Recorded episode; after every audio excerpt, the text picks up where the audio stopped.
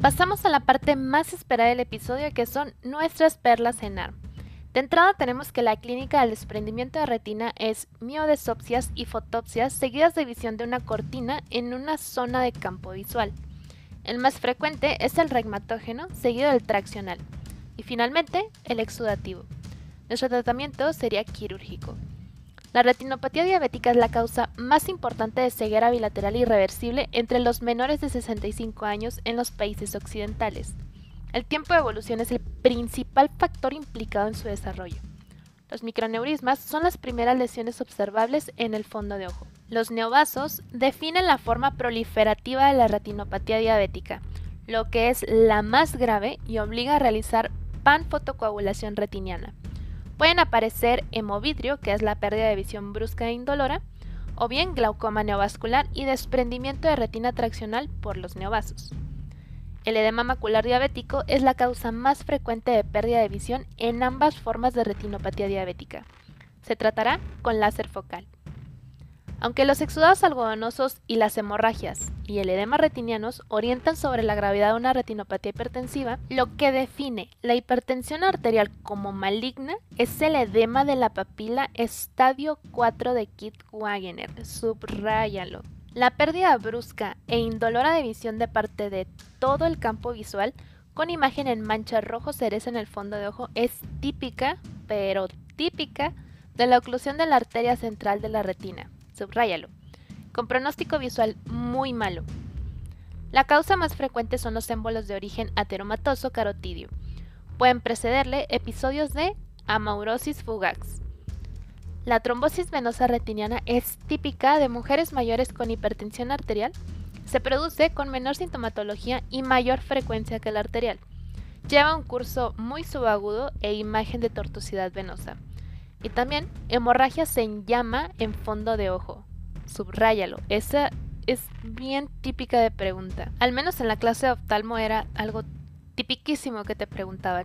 El síndrome macular o escotoma central con pérdida de agudeza visual, discromatopsia o metamorfopsia, es típico de la degeneración macular senil o degeneración asociada a la edad. Causa más importante de ceguera pero bilateral irreversible en los países occidentales. Subráyalo y haz una diferencia con el otro.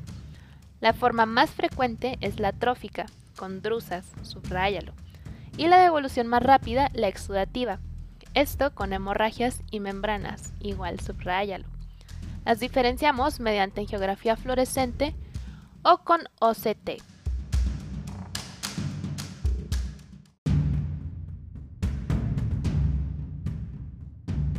Ante un paciente con ceguera nocturna o bien conocida hemeralopía y escotoma anular en el campo visual, se sospechará retinosis pigmentaria, que es la distrofia retiniana más frecuente y afecta a los bastones. El tumor ocular más habitual es la metástasis. El tumor ocular primario es el melanoma coroideo y el retiniano primario más frecuente es el retinoblastoma. Haz ahí tu diferenciación y subráyalo. El retinoblastoma, sus formas de presentación más frecuentes son leucocoria en un 60% y estrabismo en un 20%. Subráyalo. Son niños de entre 1 y 2 años. La mayoría presenta calcificaciones en la TAC.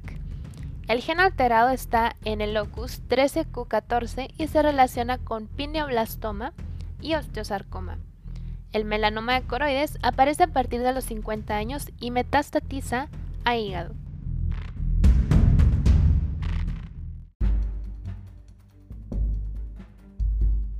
Pasamos con nuestra sección Flashcards en ARM. Abrimos con seroftalmia.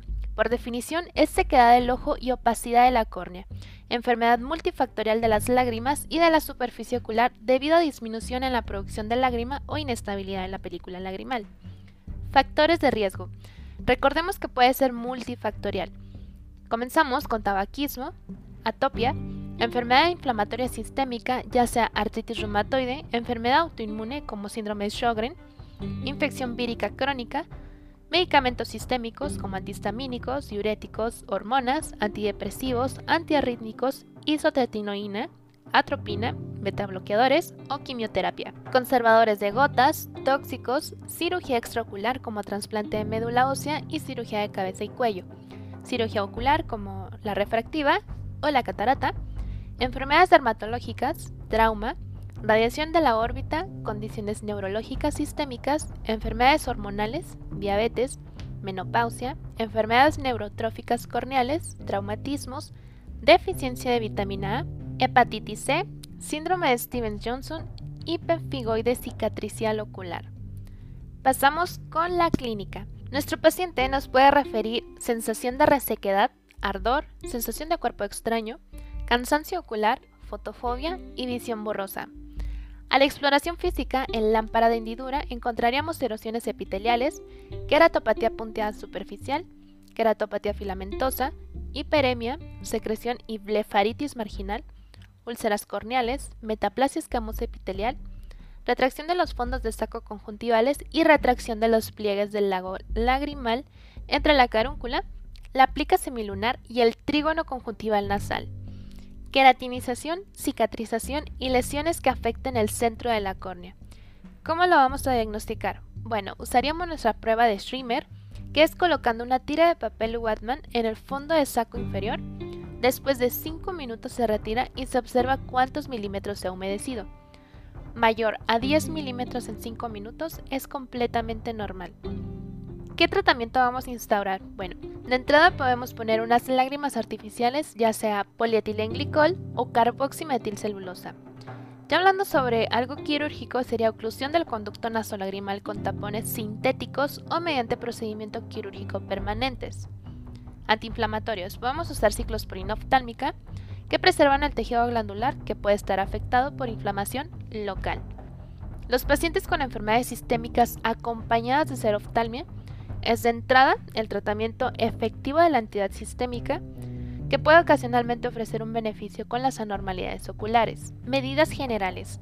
Le vamos a recomendar a nuestro paciente evitar el viento y corrientes de aire, esfuerzos visuales prolongados, tabaquismo y medicamentos que exacerban el problema. Mejorar la humidificación del ambiente, el uso de gafas oscuras, hacer parpadeo frecuente, limitar el uso de televisión, lectura y computadora. La referencia segundo nivel de tensión se haría si después del uso de lubricantes continúa con malestar y también evitar condiciones que exacerben a falta de mejoría. El envío urgente se instaura si hay pérdida de la visión, dolor moderado o grave ulceración de la córnea.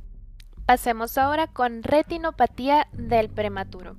Por definición, es una vasculopatía proliferativa de la retina que ocurre en prematuros de bajo peso con interrupción de la vasculogénesis cuyos cambios básicos son isquemia local, angiogénesis e inducción de neovascularización. ¿Qué factores de riesgo tenemos aquí? Bueno, transfusiones sanguíneas, choque con hipoperfusión, paro cardiorrespiratorio, sepsis, persistencia de conducto arterioso, hemorragias intraventriculares, enterocolitis necrotizante, barotrauma y atelectasia pulmonar asociados a ventilación mecánica.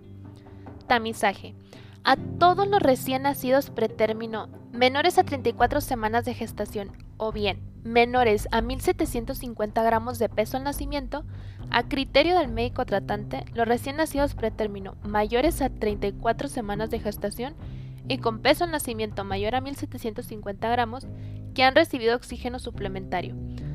O bien a criterio del médico tratante, los recién nacidos pretérmino que tengan factores de riesgo asociados. Entonces tenemos esos tres criterios distintos. Pasamos al diagnóstico, que es la búsqueda exhaustiva mediante oftalmoscopio de las lesiones puntualizadas en la clasificación internacional. Número 1. Ubicar línea de demarcación.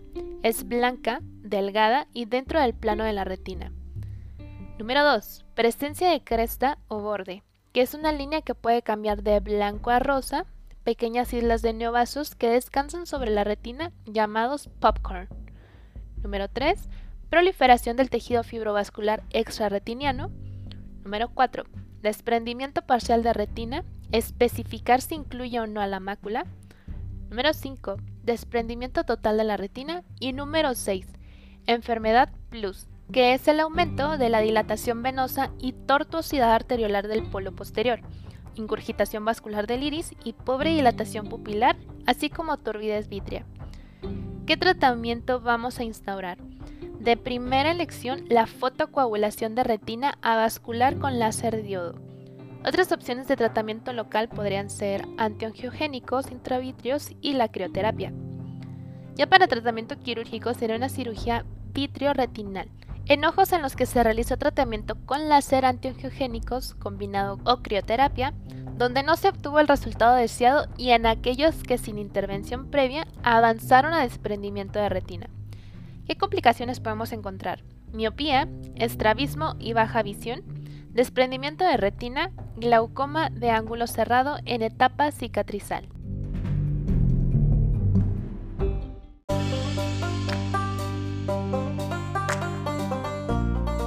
Pasemos ahora nuestros casos clínicos. Nuestro primer caso clínico nos menciona que es un paciente de 68 años de edad que presenta pérdida brusca y total de visión en ojo izquierdo. 24 horas antes, sin dolor y sin enrojecimiento ocular. Al explorar el fondo de ojo, vemos la retina pálida con una mancha roja en área macular. ¿Cuál es el diagnóstico más probable? Número 1, glaucoma agudo. Número 2, neuropatía isquémica. Número 3, obstrucción de arteria central de la retina.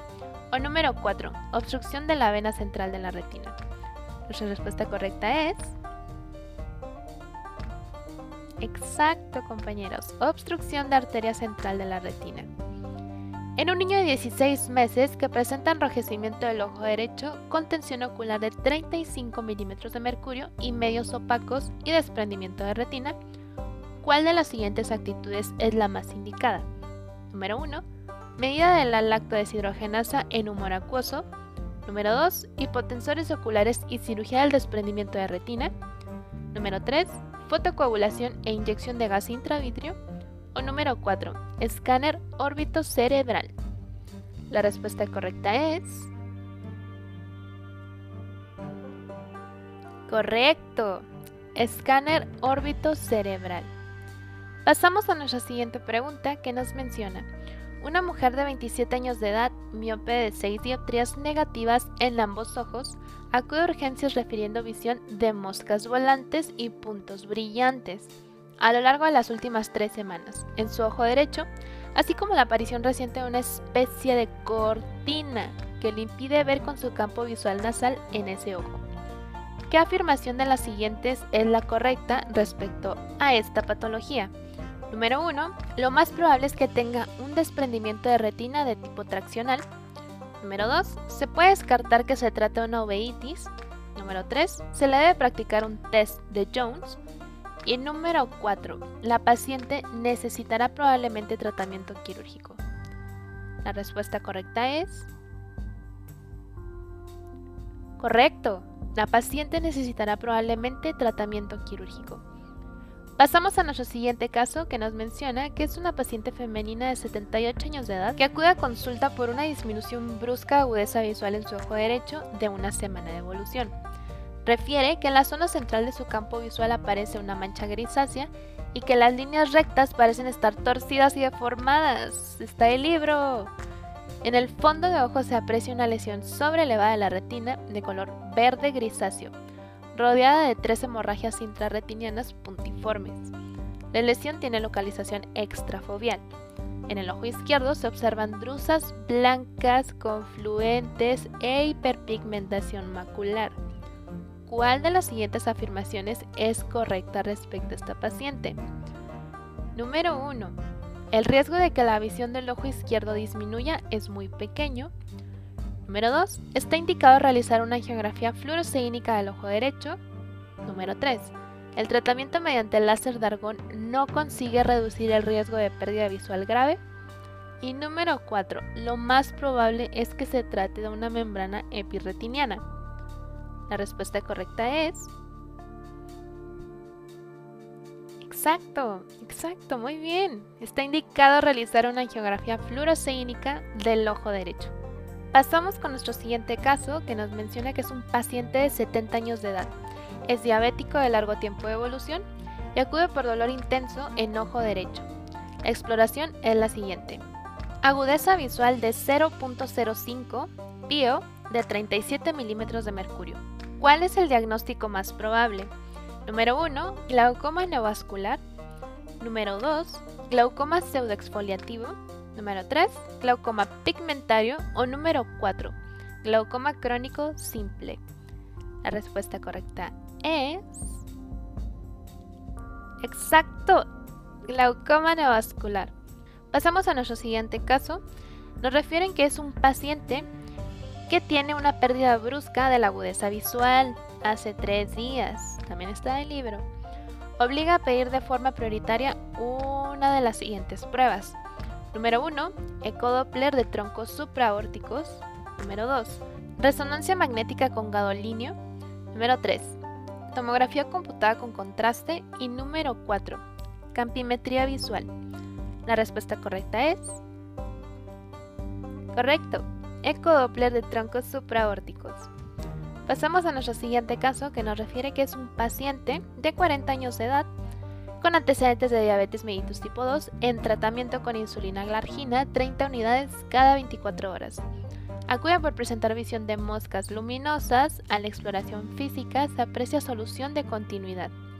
¿Cuál es el tipo más común de desprendimiento de retina? Número 1. Exudativo.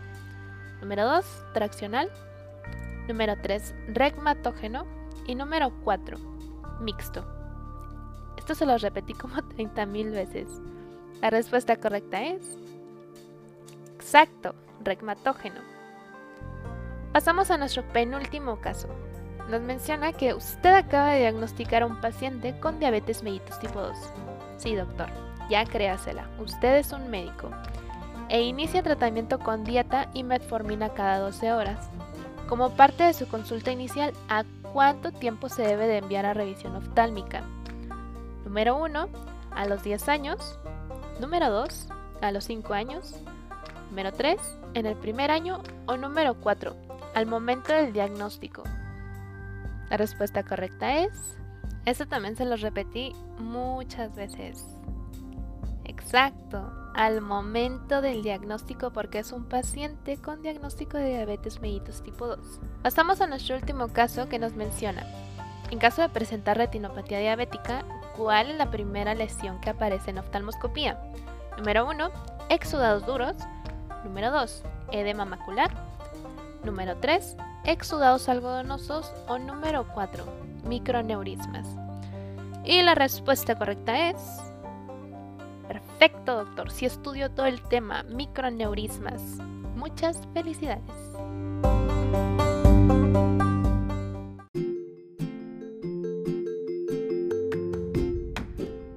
Con esto daríamos por terminada nuestra revisión del tema. Espero te sea de mucha ayuda Recuerda que donde quiera que se ama el arte de la medicina, se ama también a la humanidad. Platón. No olvides seguirme en mi cuenta de Instagram, arroba md.espinosamx, donde podrás accesar a una liga de descarga de mayor material para tu estudio, ya sea que seas médico en formación, médico interno, o te estés preparando para el examen nacional. Recuerda que el acceso a la información debe ser para todos como gremio médico. Si te gustó el capítulo, compártelo con tus colegas y nos vemos en el siguiente episodio.